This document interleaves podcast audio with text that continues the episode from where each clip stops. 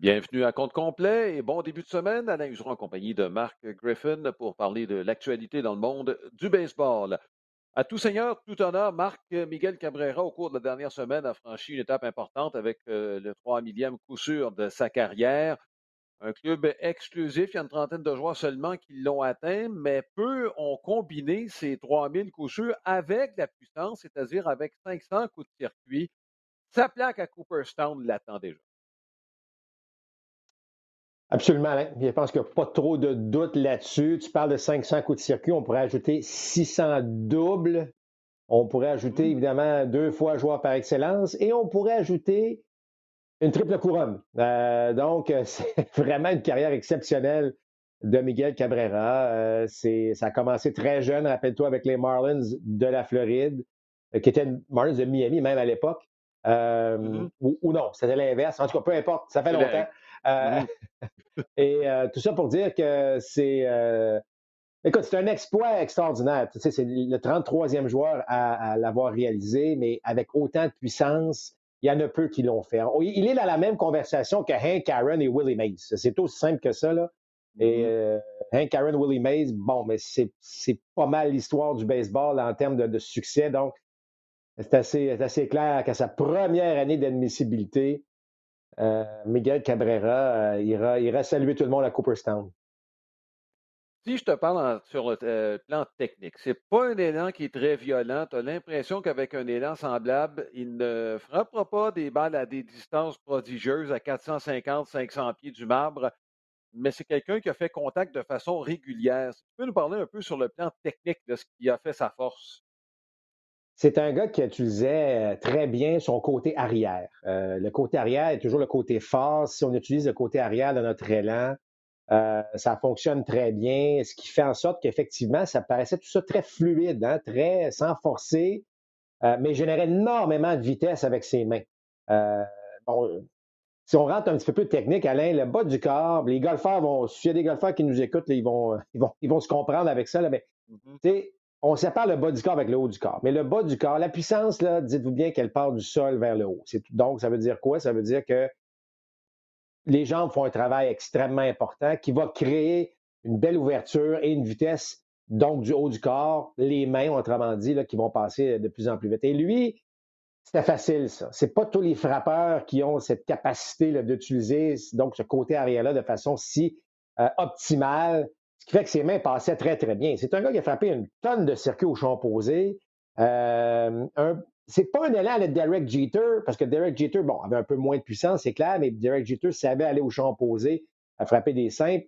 Dans le cas de Cabrera, ça se ressemble un peu où il passait très bien ses mains près de son corps, donc à l'intérieur, mais lui avait la puissance, donc cette, cette puissance pure-là que je parle avec l'utilisation du côté arrière, ce qui fait que il a frappé, écoute, je n'ai pas, pas, malheureusement la statistique euh, précise, mais il a frappé un bon nombre de coups de circuit au champ opposé euh, durant sa carrière. Donc, c'est exceptionnel. Tu combines, euh, tu combines moyenne au bâton, donc une coordination meilleure exceptionnelle parce que tu en frappes 3000, mais en plus, tu as 5, coups de circuit et 600 doubles. c'est assez unique dans, dans, une carrière de joueur. Là. Oui, avec deux équipes, les Marlins, on l'a échangé par la suite euh, aux Tigers au Détroit. Une conquête de la Série mondiale. Il a participé à une Série mondiale avec euh, les euh, Tigers de Détroit. C'était au début des années 2010. Triple couronne, comme tu l'as mentionné. Bref, lui s'en va à Cooperstown. Chapeau donc pour Miguel Cabrera, qui, bon, est en fin de carrière. Peut-être jouera-t-il aussi la prochaine saison, qui devrait être la dernière de, de son long contrat. Oui, Marc. Ben, en fait, il euh, faut savourer ces 3000 coups sûrs-là. Parce que euh, je ne suis pas mm-hmm. sûr que le prochain s'en vient bientôt. Là, OK? Alors, c'est Robinson Cano qui suit. Il en manque encore 400. Je m'excuse, mais je ne pense pas qu'il va s'y rendre. Joey Votto, il en manque pas mal. Il est rendu à quoi? 38, 39 ans, Joey Votto? Donc, la prochaine cuvée des 3000 coups sûrs, il va falloir attendre parce que ce sera Mike Trout. Euh, puis Mike Trout va falloir qu'il joue encore un, bon petit bout de temps avant, avant de l'atteindre. Donc, euh, moi, je pense qu'on est à plusieurs années avant le prochain euh, membre du club select des 3000 coups sûrs. Alors, pression, ce que Miguel, euh, oui, ce que, ce que Cabrera vient de, réaliser, parce que pas certain qu'on va en parler dans les prochaines années, là, un joueur qui va réussir cet exploit-là. Il y a Bryce Harper aussi, quoique dans le cas de Harper, reçoit tellement de buts sur balle que ça fait en sorte qu'il y a moins de présence pour réussir de coup sûr dans, le cas de Harper. Il, y en a beaucoup. Mais on est, on est encore. Tu as raison, Alain, tu fais très bien de le mentionner, mais on est encore loin là, du 3 Mais tu sais, ça prend encore une belle constance pendant 6-7 ans là, qui va permettre de, de, de, mmh jaser de Harper et Trout dans cette compagnie. Là. Oui. Bon, parlant de joueurs vedettes, on va s'arrêter au présent. Et au cours de la fin de semaine, Byron Boxton nous a étalé, euh, bon, je dirais, l'étendue de ce qu'il est capable de faire sur le terrain. Malheureusement, il a été blessé, mais quand on combine ce qu'il a fait au cours des deux dernières années, force est d'admettre, on parle d'Otani, on parle de Trout, il y en a certains autres aussi, bon, Harper, on peut, euh, on peut l'ajouter, joueur par excellence de la Ligue nationale, joueur le plus utile de la Ligue nationale l'an dernier. Il y en a quelques autres, euh, Mookie Betts qui s'est ajouté, tout ça. Euh, en plus de la jeune génération. Mais Byron Boxton, euh, Marc, mais ça sur 162 matchs, c'est pas mal impressionnant de ce qu'il accomplit. S'il vous plaît, gardez-le sur le terrain, c'est tout ce qu'on demande. Écoute, on, parle d'un joueur par excellence. On parle d'un joueur le plus utile. Mettez-le dans les, catégories que vous voulez. Ce gars-là a le talent, euh, pour, réaliser ça. Et tu l'as dit, les blessures. Même cette année, il a manqué déjà du temps de jeu, mais lorsqu'il est sur un terrain, c'est probablement parmi le top, je vais dire le top 5, là, mais je pourrais facilement dire le top 3 des, joueurs de baseball là, euh, où tu combines les cinq atouts. Donc, frappe pour la moyenne, frappe pour la puissance et puissance pure, très rapide, excellent bras, bon en défense, il combine tout ça avec un physique imposant. Euh, ce gars-là, vraiment, là, si, tu as dessiné le portrait d'un joueur de baseball élite, parfait, là, avec un physique, un tel physique, c'est Barry Boxton. Alors, si effectivement il peut rester en santé, rester sur le terrain, il n'y a pas de limite ce que ce gars-là peut faire. Euh, mais malheureusement, il y a toujours un mais à tout ça.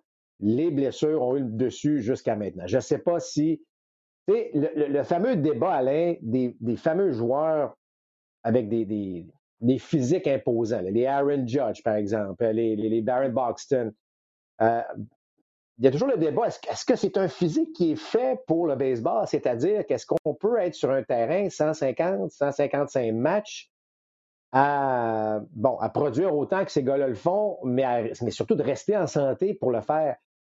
Euh, ben, en tout cas, toujours est-il que Baron Boxton, moi, il m'impressionne. Euh, et effectivement, si ce gars-là jouait pour une équipe un peu plus populaire et jouait en santé, là, ben, c'est un, nom qui serait sur toutes les lèvres.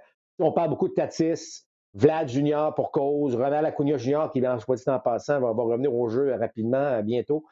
Ce sont des athlètes exceptionnels au baseball, mais Baron Boxton doit faire partie de la conversation lorsqu'il est en santé parce qu'il est exceptionnel. Mmh oui, ben, écoute, euh, je ne peux pas en dire beaucoup plus que ce que tu viens de mentionner à propos de Boxton. Un ancien joueur première ronde, ancien premier choix au total. Ça a pris du temps avant qu'on puisse voir bon, euh, ce qu'il est capable de faire sur le terrain. Et qui plus est, il y a un joueur au, sein de la même équipe qui a un potentiel semblable, dit-on. En tout cas, c'est ce qu'on anticipait. C'est euh, Gordon. Est-ce qu'il va se rendre jusque-là? les deux ont des physiques qui se ressemblent. Et bon, costaud que son demi-frère, D. Strange Gordon. Euh, si les Twins sont capables de s'approcher, euh, si Gordon est capable de s'approcher de ce potentiel-là, les, les Twins, euh, je parle de cette année, les Twins pourraient peut-être surprendre. Je sais que c'est une équipe que tu voulais garder du coin de l'œil dans la section centrale de la Ligue américaine, dans une section où les White Sox semblent seuls. Oui, mais les White Sox ont de grands défis. Hein? Plusieurs joueurs blessés en ce début de saison, des lanceurs importants. On avait changé Kimbrell, sachant pas que, Garrett Crochet, par exemple, allait être, euh, devait subir l'opération de, type Tommy John. Euh, donc, il y a des défis euh, du côté. Bon, évidemment, ils viennent de perdre des ménaises encore pour un bon 6 à 8 semaines, possiblement. Bon, on a bien composé avec son absence l'an dernier, mais à un moment donné, ça, ça met des embûches qui sont un peu, un peu peu plus difficile à, relever. Les Twins, à ce moment-là, pourraient, selon moi, euh, faire quelque chose d'intéressant. Bon, Carlos Correa est là, même s'il n'a pas joué tous les matchs, lui non plus. Euh, mm-hmm. Est-ce que Sanchez va finalement débloquer comme le receveur slash frappeur qu'on s'attendait avec les Yankees? honnêtement, ça pourrait arriver que ce gars-là vraiment euh, bon, débloque davantage. Quoique, bon, euh, il y a des sceptiques, mais ça reste que c'est une bonne équipe sur papier avec des joueurs d'avenir intéressants. Euh, moi, je pense que les Twins vont lutter un bon petit bout de temps là, ici. Et si Boxton est en santé, si Gordon euh, se développe tel qu'anticipé, on va dire une chose, c'est pour ça que c'est important de garder du coin de là les Twins du Minnesota dans cette section centrale. Oui, il y a quelques joueurs qui doivent débloquer aussi. Un gars comme Kepler, par exemple, qui a connu bon, un bon potentiel, mais qui a bon, une carrière euh, de, de très haut, haut et de bas. Euh, c'était inconstant comme carrière dans le cas de Max Kepler. C'est le genre de ben, je l'ai eu dans mes poules. De... Je l'ai eu dans mes de baseball, Alain. Je, je, je, je, comprends très bien ce que tu dis et j'adhère à ce que tu dis. Alors, tantôt, ça semble être un joueur qui s'en va vers, euh, vers, des niveaux euh, extraordinaires et soudainement, ce gars-là est prêt à le frapper euh, pour, pour 200. Donc, effectivement, ça va prendre un peu de constance, mais, mais ce que je veux dire, c'est qu'on a quand même beaucoup de talent et de potentiel intéressant avec les Twins. On va parler du. Euh, c'est presque le sujet de l'heure dans le baseball majeur. On approche, bon, la fin du mois d'avril. Encore moins d'une semaine à faire. Les chiffres à l'attaque en, en, inquiètent plusieurs dans le monde du baseball. Là, le MPP est autour de 6,70. On est lundi aujourd'hui. Euh, certains comparent euh, bon, ce début de saison à ce qu'on a vu dans le passé, les saisons 68 et 76. Moi, je me souviens très bien de la saison 76. L'année suivante, on a changé de marque de balle. On est passé de Spalding à Rawlings. Écoute, les statistiques ont bondi d'un coup sec. En 77, c'est impossible qu'on n'ait pas changé de balle. Je sais qu'on a ajouté deux équipes, mais les deux équipes, c'est dans la Ligue américaine. Dans la Ligue nationale, on n'en a pas ajouté. Et juste pour dire, Marc, quand on a ajouté des équipes de la Ligue américaine, les joueurs qu'on a pigés étaient à l'intérieur de la Ligue américaine. Chaque ligue faisait les choses à sa façon. Donc, il n'y a aucun joueur de national qui a été soumis à un repêchage de l'expansion. C'est à croire aujourd'hui, mais c'est exactement la façon dont ça fonctionnait à l'époque. Donc, on avait changé de balle et en 60, et on regardait, il y a un nombre de points qui est supérieur aujourd'hui. Donc, est-ce que l'inquiétude est justifiée? Moi, j'en suis pas certain. Je vais revenir à mon argument de la semaine passée. Ce n'est pas une température idéale pour les frappeurs encore. La balle voyage moins. C'est un printemps qui est euh, plus froid qu'à l'habitude. Moi, honnêtement, je vais conserver, euh, je te dirais, mes réactions encore quelques semaines avant que le printemps soit installé de façon définitive. Avant ça, Marc, je vais me garder une petite chaîne parce que c'est quand même Quatre points par équipe par match, qui est bien au-dessus de ce qu'on avait en, 60, en 76 et en 68. Non, c'est quatre points par match, Alain, pas par équipe. par équipe. C'est quatre points. Par équipe. C'est par match. points par équipe. Non, non, c'est quatre points par équipe. oui, exact. Écoute, regarde, Alain, on n'a jamais eu une moyenne. autrement dit. On n'a jamais eu une moyenne aussi basse au bâton que depuis 1968. Euh, on est à 232 pour être précis là, en ce moment, mmh. comme moyenne au bâton. Donc, moi, ce que j'ai regardé, là, j'ai regardé euh, ce qui se passe au niveau, par exemple. Euh, c'est sûr qu'il y a des gens qui manifestent le fait est-ce qu'encore on joue avec cette fameuse balle-là? Et ça se peut qu'on. Ça se peut. le baseball majeur n'a pas été très transparent avec ce dossier-là. Euh, parce qu'en ce moment, il n'y a jamais eu autant de balles frappées d'aplomb. Il y a près de 20% on est à 19 quelques pourcents. Alain, des balles frappées à 95 000 à l'heure plus. Une excellente moyenne. C'est-à-dire que lorsqu'on met la balle en jeu, on la met d'aplomb, mais il y a moins de circuits. Et là, on compare avec certaines données que euh, les balles frappées avec ces, distances, avec ces forces-là, avec les angles maximales comme on connaît maintenant pour euh, frapper les circuits, on frappe la balle 6 à 7 pieds de moins. Alors, 6 à 7 pieds de moins, bon, alors, il y a de quoi penser que, je sais que cette année, on a, on a installé ou instauré des humidors euh, dans tous les stades pour avoir évidemment le même taux d'humidité, si vous voulez, sur la balle. Par contre, si on gratte un petit peu plus, bien là, on réalise qu'effectivement, ça va beaucoup moins bien pour les frappeurs à plusieurs égards. Bon, premièrement, si je regarde, par exemple, la moyenne au bâton, tu le sais, Alain, les partants, lorsque, bon, premier tour au bâton, deuxième tour au bâton, troisième tour au bâton contre le même lanceur, les moyennes augmentent. OK? On passe, on peut passer de 230 à 287 Ça, c'est cette année, c'est les chiffres de 2022 lorsqu'on arrive au troisième tour. Le problème, c'est qu'il n'y a à peu près pas eu de troisième tour. Et là, la moyenne au bâton contre le premier releveur qu'on affronte, qui est alors à ce moment-là lors du troisième tour, mm-hmm. euh, là, on tourne autour de 210 et en deçà de 210. c'est pour ça qu'on est mm-hmm. toujours pris avec des. Bon. Alors là, on regarde après ça, qu'est-ce qui se passe avec, par exemple, les défenses adaptées?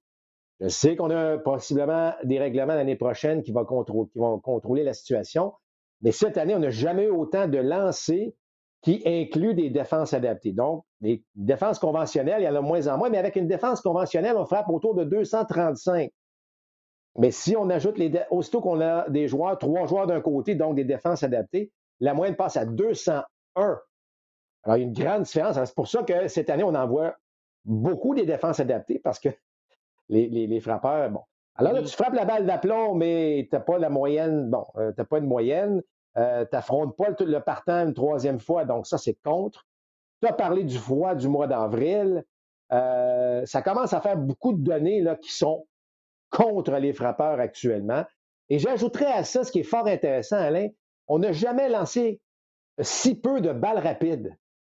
Et on sait que les balles mm-hmm. rapides, souvent, c'est le tir qu'on utilise pour avoir de la puissance, évidemment, pour générer de la puissance. Et là, les frappeurs contre des balles à effet depuis le début de la saison, je ne sais pas si la balle, la couture est un petit peu, plus différente, mais on frappe à peine 205 contre des balles à effet. Alors, s'il y a plus de balles à effet, tout ça combine du fait qu'on a un problème en attaque présentement. Est-ce que d'avoir une défense ou de réglementer les défenses adaptées va, va corriger ça? Est-ce que c'est la fameuse balle? Est-ce que les lanceurs. Moi, je ne pense pas que les lanceurs peuvent maintenir un tel rythme d'autant de balles à effet sur une longue saison. Alors, on devrait revoir mm-hmm. plus de balles rapides. Le temps chaud. Alors, je suis porté à croire, comme toi, on va se donner encore un petit peu de temps avant de vraiment comprendre si euh, il y a un problème réel, par exemple, avec la balle, ou c'est un problème généralisé du baseball actuellement où les frappeurs euh, n'ont plus l'occasion de mettre une balle en jeu d'aplomb.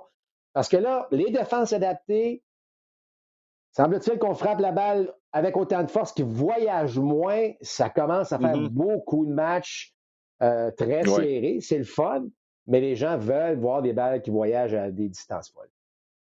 Oui, et euh, des balles en jeu, c'est ce qu'on veut. Et il y a deux données que je veux ajouter, Marc, sur le nombre de points. Moi, c'est pour ça que ça ne m'inquiète pas, c'est qu'on a quand même, comme je mentionnais, c'est 8 points par match en moyenne. L'année passée, c'était 9. Pas compliqué. Par équipe, on avait 4,53 points par match par équipe l'année passée. On est à 4 cette année. Donc, autrement dit, tu par deux. Tu avais une moyenne de 9 points par match l'année passée, 8 cette année. Ce n'est pas la sécheresse totale. L'autre statistique que j'ai regardée, c'est l'efficacité défensive. Euh, on va attendre d'avoir un échantillon plus grand, mais ce qu'on a présentement, l'année passée, c'est quoi l'efficacité défensive? Ben, c'est le nombre de balles en jeu qui sont converties en retrait. L'année passée, l'efficacité défensive était à 6,95. Autrement dit, euh, on frappait pour 305 avec les balles en jeu. Cette année, on frappe pour 2,97 on est presque dans la marge d'erreur. Tu comprends ce que je veux dire? Donc, les défenses adaptées, je trouve, ont le dos large un peu pour expliquer ce qui se passe. Euh, on les utilise de plus en plus. Euh, c'est sûr que ça fait baisser les moyennes au bâton. Mais moi, bon, euh, tu connais ma position sur les défenses adaptées. Je pense que ce serait, une erreur de les, bon, de les limiter. Je pense que ça fait partie de l'évolution du sport et que les frappeurs éventuellement vont. mais tout ça pour dire que je trouve pas que c'est si alarmant. Est-ce qu'on veut voir plus de points? C'est sûr que le partisan de baseball, je dirais qu'il ne regarde pas le baseball de façon attentive, veut que ça bouge. Mais pour que ça bouge, je pense que la première condition, c'est d'avoir des balles en jeu et de voir des jeux spectaculaires, défense spéciale ou pas. Euh, c'est la façon dont je vois les ben, choses. Moi, et les chiffres disent. Ouais. Oui, Marc. Ben, moi, je suis d'accord et pas d'accord avec toi. Je suis d'accord que ça prend les balles en jeu. D'ailleurs, il y a, il y a les balles en jeu. Mais je pense de plus en plus, Alain, que je comprends les gens qui veulent éliminer la défense adaptée. Je suis le premier à dire que les frappeurs doivent s'ajuster. Par contre, moi, de voir une balle frappée d'aplomb, mais saisie directement un joueur qui est à l'entrechamp droit, c'est pas sexy pour moi. Mais si cette balle d'aplomb-là devient un double, devient un triple, là, ça devient intéressant parce que là, il y a de l'action qui, est véritable. Moi, je veux qu'on donne de l'espace aux joueurs. Les joueurs n'ont jamais été aussi bons. Mais si tu en mets trois, puis si vous voyez un club de champ droit, puis si Chansante, il triche, tu as cinq joueurs du côté droit de du, du, terrain, finalement, ils n'ont pas d'espace. Fait que des catchs spectaculaires, tu n'en auras pas parce qu'il y a un gars qui est à côté, qui est là, qui va la saisir. Tandis que si on remet ça un petit peu comme c'était, oups, tu un gars de moins, un gars de moins dans, dans cet angle-là. Là, tu peux voir un gars plonger. Là, tu peux voir un gars faire un catch spectaculaire. Mais là, il y en a de moins en moins parce qu'il n'y a pas d'espace. Parce que, bon, là, tu vas me dire, les frappeurs ont juste à frapper au côté. Tu as raison de le mentionner. Mais je pense que là, on comprend la difficulté en parlant aux frappeurs, la difficulté de changer, d'être capable de. Parce que les lanceurs ont tellement d'informations en disant que, oui, mais toi, là, sur le coin extérieur, là, ben, tu as un peu de misère. Tu peux pas avoir des Ted Williams, neuf Ted Williams par équipe. C'est pas de même ça marche, le. Tout le monde a son style. Tout le monde est capable de. Tout le monde a ses forces, tout le monde a ses faiblesses.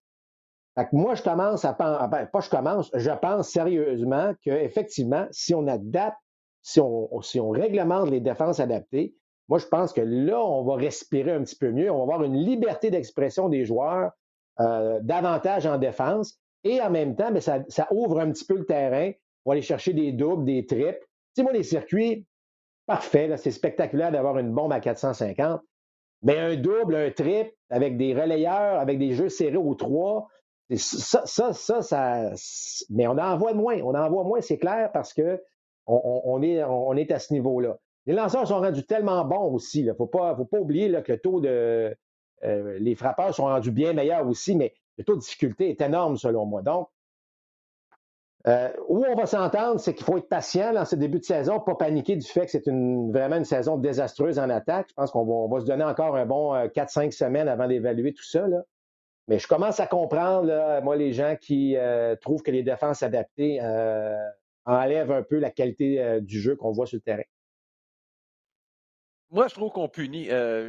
Écoute, je trouve qu'on punit des organisations créatives et qui ont et qui adaptent leur information sur le jeu sur le terrain. Moi, c'est ça que j'aime pas dans le. Euh, bon, bon, parce que quelqu'un a plus d'informations et l'adapte mieux, il faudrait changer la façon dont le baseball a été joué. Je sais que le commissaire a dit J'aimerais ça voir le baseball de la même façon que je le voyais quand j'étais jeune. Bon, écoute, si on, reprend cette expression-là de génération en génération, ben à ce moment-là, je l'ai déjà dit, Marc, on va se retrouver avec du baseball où le premier but va jouer avec le pied sur le coussin, le deuxième but va jouer avec le. Tu sais, c'est comme ça ben que le baseball se joue au début. Bon, j'exagère, là, évidemment. Je veux juste montrer que tous les sports évoluent. Le baseball évolue et je trouve ça dommage pour les équipes créatives euh, il y a une adaptation qui, est, en train de se faire. je sais que c'est pas facile de frapper une balle. Je suis conscient de ça. Mais, il y a moins de créativité maintenant parce que le fait que tout le monde l'utilise. Il y avait une belle créativité euh, quand, lorsque tout ça a commencé, lorsque en fait les Rays l'ont appliqué. Mais là, aujourd'hui, toutes les équipes ont un département, toutes les équipes sont capables de placer leurs joueurs. Tu sais, je veux dire, il n'y a plus vraiment de surprise. On n'est plus en train de, surprendre le baseball en mettant quatre voltigeurs, par exemple. C'est plus nouveau. Il y en a qui le font, il y en a qui le font pas. C'est exactement ouais, Il y en a qui le font. Il y en a qui le font pas. Euh, euh, moi, quand je vois un, joueur comme premier frappeur, frappeur de puissance, bon, euh, le premier frappeur qui sera en premier, il y a, écoute, il y a deux chances sur trois de marquer, ben, je vais me rendre au premier avec un amorti. Des choses qu'on devrait voir encore plus souvent. On le voit de temps en temps, mais pas assez souvent. Euh, euh, au début, le baseball, c'était de placer la balle où il n'y avait personne. Il y en a d'espace. Ces joueurs-là vont peut-être revenir dans, le monde du baseball et revenir à un, baseball plus pur que les puristes qui aimaient l'amorti et tout ça. Compte tenu que c'est plus difficile de se rendre sur le début, on va peut-être revenir à ça en raison de la façon dont les, les gars sont placés sur le terrain. Écoute, c'est un beau débat, c'est un débat qui est super fun euh, à ce niveau-là. Je trouve ça. Mais, mais tu sais, à la fin de la journée, Alain, moi, ce que je veux, c'est que je veux voir, oui, les balles en jeu, mais je veux pas voir des balles en jeu où tu sais, oui, il y a moins de retrait sur des prises, mais si ça, ça, au lieu d'avoir un retrait sur des prises, c'est un roulant au deuxième but, parce que le deuxième but joue à l'entrechamp droit. On n'est pas plus avancé. C'est un peu ce que, je veux dire. Euh, donc, tu comprends? Alors, c'est pour ça que moi, ce que je veux voir, c'est qu'on n'a jamais eu autant de bons athlètes dans le baseball, des gars qui couvrent du terrain avec des bras extraordinaires, mais on exploite moins cette, facette-là du jeu, cette facette-là du jeu parce que on est cinq, parfois même six joueurs pratiquement là, qui sont mm-hmm. entassés dans un coin du terrain. Euh, bon, euh, alors, c'est pour ça que tous les arguments, c'est le fun, sont valables. Euh, voir maintenant. c'est, non, c'est, ça, je dis. Alors, ça serait le fun dans le fait de voir. Écoute, ça n'arrivera jamais, là, mais tu joues une série de trois avec une équipe avec des règlements de défense adaptés. Et tu joues une autre série avec, bon, des défenses conventionnelles, avec une réglementation, avec un cadran, avec ci, avec ça. Puis là, ben, on va pouvoir, euh, comparer, là, mais toujours est-il que euh, je pense qu'un un des points où, on est d'accord, c'est qu'il faut que le baseball continue à évoluer. Et je suis aussi d'accord avec toi pour dire on ne peut pas revenir avec ce que c'était. Je pense qu'on avance, on est en 2022. La zone de prise électronique, ça va être un autre sujet tantôt. Donc, il faut avancer, mais il ne faut juste pas laisser le spectacle se dégrader. Il faut s'assurer qu'on on maximise le talent que l'on a, de remettre un petit peu le, jeu euh, aux joueurs, qui nous qui laissent un petit peu leur liberté d'expression, bon, s'exprimer davantage. Moi, c'est plus là que je, je, m'en vais là, dans, mmh. dans, mes arguments. Oui, et euh, écoute, le baseball qu'on a connu, le baseball est un sport de tradition. On aime parler de ce qu'on a vu dans le passé parce que le baseball se jouait 60 pieds, 6 pouces, 90 pieds. Euh, un contre un, le lanceur contre le frappeur. Et ça va demeurer ce duel-là. Il y a une évolution dans le sport. Tous les sports ont évolué. C'est juste qu'il faut l'accepter à un moment donné, que ça se peut que le match qu'on voit présentement, euh, le physique des joueurs n'est pas le même, Marc, il y a 30 ans. C'est clair sur le terrain.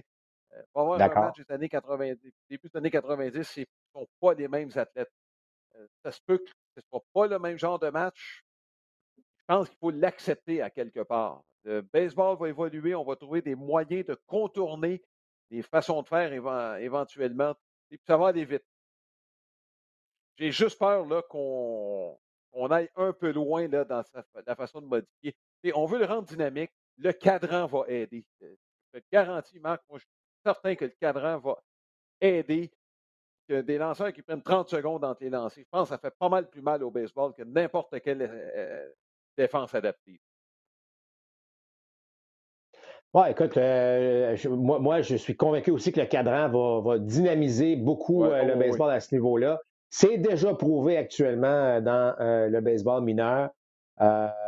et, ça, là où c'est le fun, c'est que les gars qui sont présentement en train de se former dans les ligues mineures, ben, ils savent c'est quoi, donc ça va être facile pour eux de s'adapter éventuellement à cette nouvelle réglementation. -là.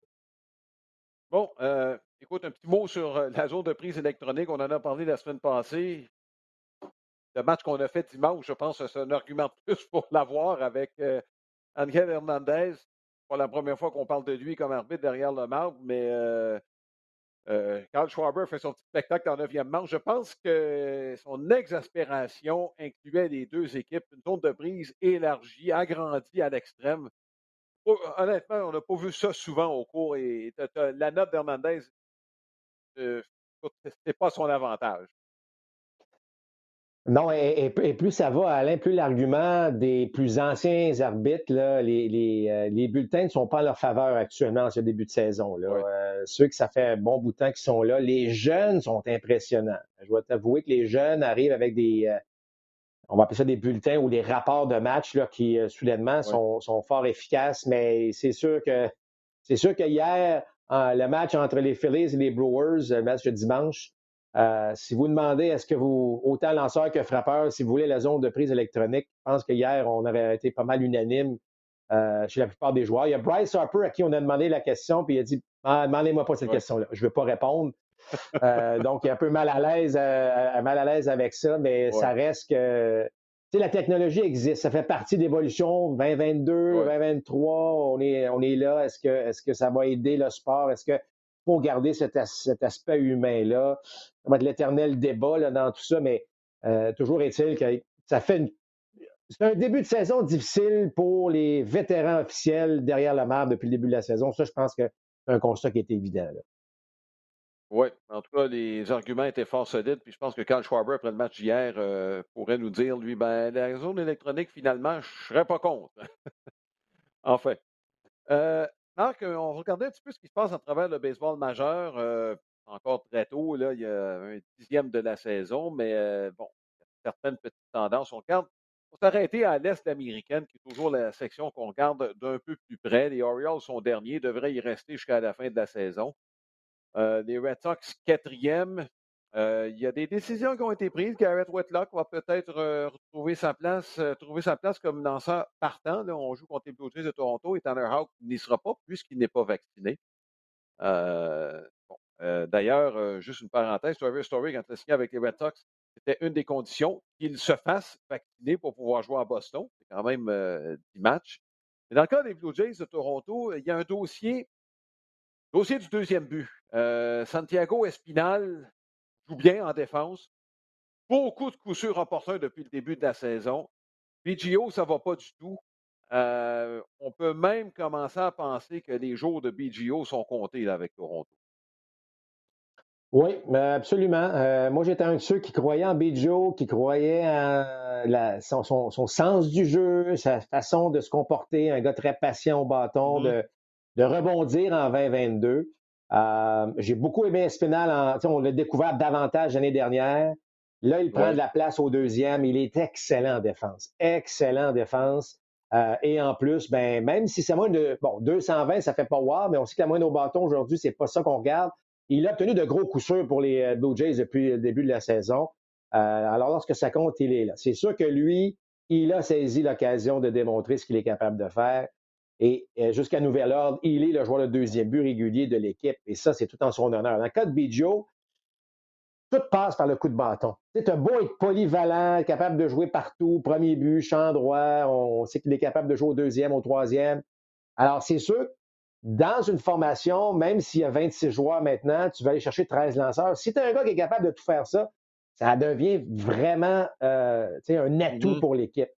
Mais il y a un minimum, Alain, que tu dois, tu dois faire. Le gars n'est pas capable de mettre la balle en jeu. Et dans ses forces, quelques buts sur balle, mais tu sais, même sa moyenne de présence sur les buts est autour de 250. Donc, ça ne marche pas. Ça ne marche pas. Tu vois que c'est le seul gars présentement dans le rôle offensif. En fait, je dirais des réguliers, des joueurs de position, devrais-je dire. Mm-hmm.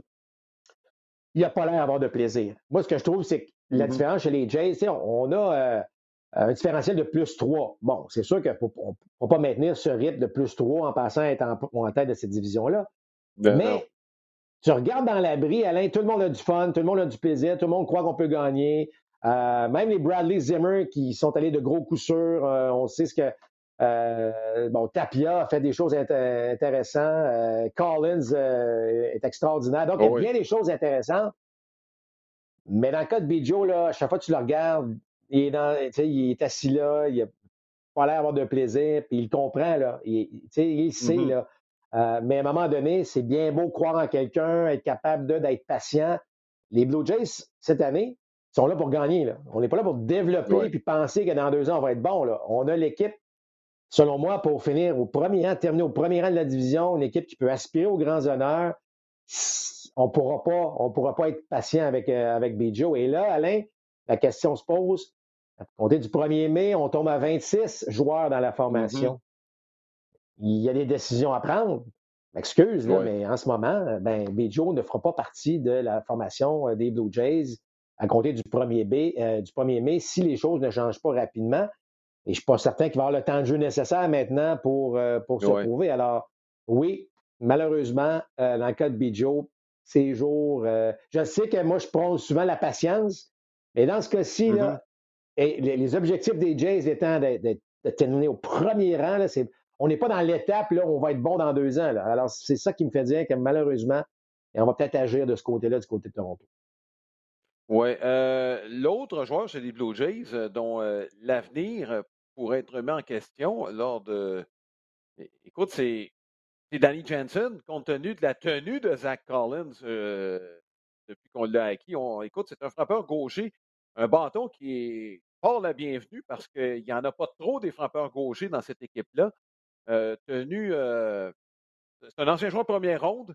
Et je voulait plus de défense avec McGuire. Collins est venu donner une belle profondeur. à moins que ce soit Kirk qui soit le joueur bon, de trop.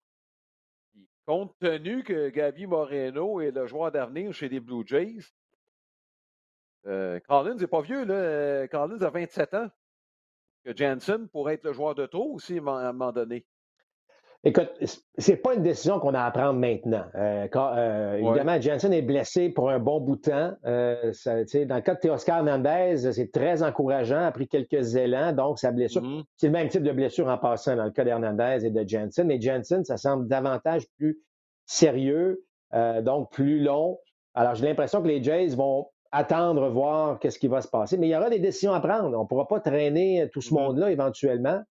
Euh, moi, je vois que Kirk, tranquillement, pas vite, commence à frapper des simples d'aplomb au champ posé. Tu vois que lui, ça semble vouloir débloquer du côté offensif. Mais si Collins n'est pas là en ce début de saison, euh, les Jays n'ont pas la même fiche. Là.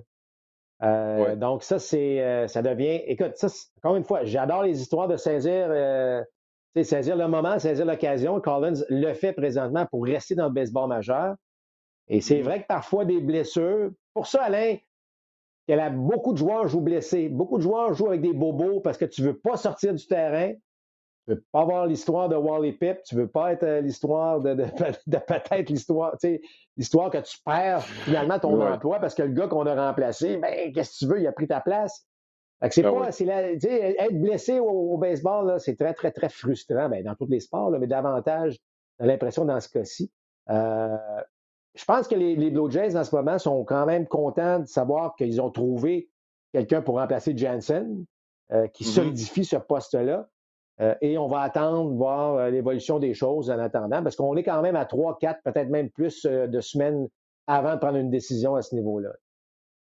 Je veux qu'on parle en terminant de deux joueurs. Euh, bon, un qui ne jouera pas cette année, Michael Conforto, avec les Mets de New York. Les Mets vont très, très bien. Les partants font un travail absolument extraordinaire depuis le début de la saison. D'ailleurs, dimanche, on va les voir contre les Phillies. Donc, Conforto, qui n'avait pas de contrat, écoute, euh, opération à l'épaule, lui-même l'a indiqué, ne jouera pas cette année.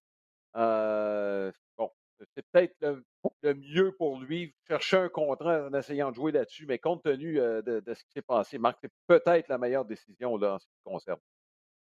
Oui, c'est probablement de l'information qui circulait à son endroit dans, les coulisses du baseball, à savoir, oh, il est probablement blessé, et même s'il signe un contrat, probablement qu'il ne passe même pas au travers, euh, évidemment, parce qu'on doit subir, euh, subir des tests, des tests physiques avant d'officialiser un contrat. Donc, Bonne, décision. Il est encore jeune et il peut revenir en force. C'est probablement qu'il aura une meilleure offre lorsqu'il sera à 100% euh, Mais pour revenir aux Mets, moi, ce que je trouve, c'est que on a vraiment un, capitaine à bord. Et Showalter ben est en train de diriger ce bateau-là de façon de main de maître. On le savait lorsqu'ils l'ont embauché.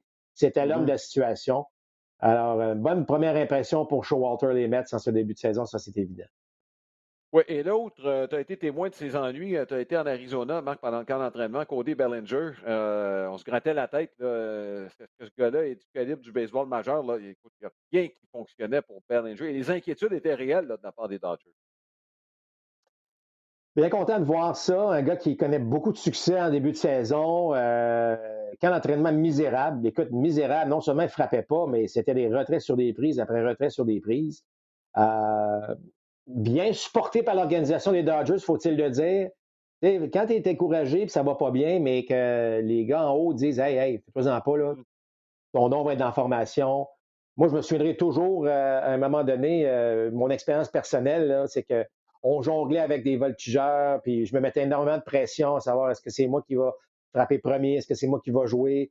Puis à un moment donné, euh, un, un, de mes entraîneurs avait vu ça, il m'avait fait venir dans son bureau, puis il dit Écoute, Mac, pas de stress, là peu importe là, que tu sois 0 en 20 ou 20 en 20 dans, dans, le prochain mois, là, tu vas jouer. Tu vas jouer, c'est toi qui joues, c'est, toi le régulier. Écoute, ça a fait pouf, là, ça a baissé, là, et mon rendement, évidemment, s'en est suivi de, où j'avais pas cette, pression-là de, de, de, devoir performer à tout prix. Là. Alors, ça, ça m'a beaucoup aidé. Je suis convaincu que ce que les Dodgers ont fait, c'est on, on croit en toi encore. Euh, tu vas être dans la formation vas-y, trouve-le. On sait que tu l'as. Écoute, ce gars-là, a été extraordinaire pour les Dodgers en début de carrière. Et, là, ben, écoute, c'est parti. J'espère que, bon, on va, on va être patient, là, mais c'est bien parti. C'est beaucoup mieux que ce qu'on voit de Christian Yelich si on compare les deux. Oui. Ben, écoute, Marc, euh, ça complète ce compte complet pour euh, cette semaine. Il y a deux rendez-vous d'ici le prochain compte complet. D'abord, ce lundi, les deux équipes du Texas, les Rangers et les Astros de Houston. On pense que ça va donner. Les Rangers, c'est sûrement pas un début de saison à la hauteur de l'argent qu'on a dépensé pour essayer d'améliorer l'équipe. Et euh, dimanche, ben, on verra les Mets de New York contre les Phillies de Philadelphie. Ce sera un duel euh, très intéressant. Deux équipes de la section Est de la nationale. Deux équipes qui ont le potentiel de se rendre jusqu'en série d'après-saison. Voilà. On espère que ce compte complet vous a plu. On vous souhaite de passer une excellente semaine. Bon baseball.